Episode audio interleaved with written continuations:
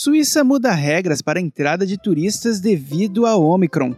Rio Grande do Norte prevê 62 voos diários e 330 mil assentos em janeiro. Ilhéus terá árvore de Natal de 350 quilos de chocolate em festival. E Serra Verde Express volta a ter saídas diárias de Curitiba e Morretes.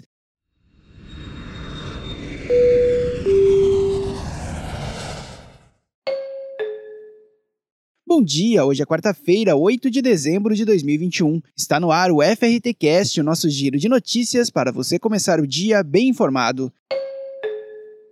Desde sábado, a Suíça aumentou a exigência de testes que detectam a Covid-19 para a entrada de turistas no país. Com a mudança que tem como objetivo conter o avanço da variante Omicron, os viajantes devem apresentar o resultado de um exame do tipo PCR negativo colhido até 72 horas antes do embarque. Além disso, outro teste de antígeno ou PCR deve ser realizado entre o quarto e o sétimo dia após a chegada.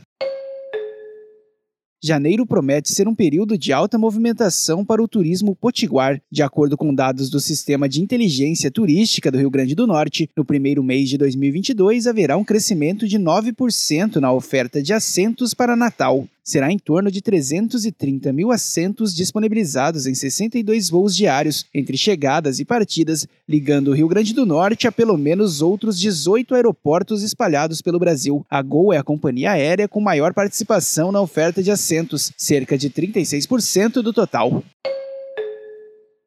A comemoração antecipada do Natal em Ilhéus, na Bahia, será entre os dias 16 e 19 de dezembro no 12º Festival Internacional do Chocolate e Cacau. O evento, que acontecerá no estacionamento do Centro de Convenções da cidade, contará com uma árvore de Natal feita com 350 quilos de chocolate, medindo mais de 2 metros de altura.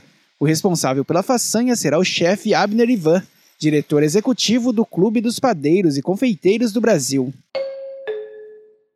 O trem da Serra Verde Express, no Paraná, considerado o segundo principal atrativo turístico do estado, perdendo apenas para as cataratas do Iguaçu, volta a fazer viagens diárias a partir deste mês. O passeio acontece pela histórica estrada de ferro que liga Curitiba a Morretes, em viagem com cerca de 4 horas de duração.